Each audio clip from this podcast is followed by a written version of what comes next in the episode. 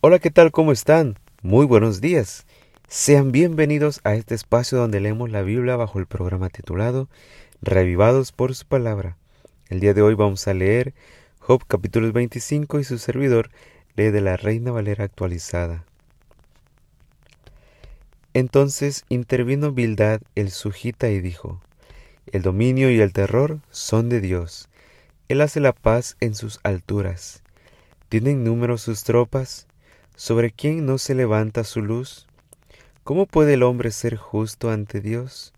¿Cómo será limpio el que nace de mujer? Si ni la misma luna le resplandece, ni aun las estrellas son puras ante sus ojos. Cuanto menos el hombre que es una larva, el ser humano que es un gusano. Esto fue Job capítulo 25. Que Dios te bendiga, que tengas un día extraordinario. Sé feliz Cuídate mucho, que Dios te bendiga, nos escuchamos el día de mañana.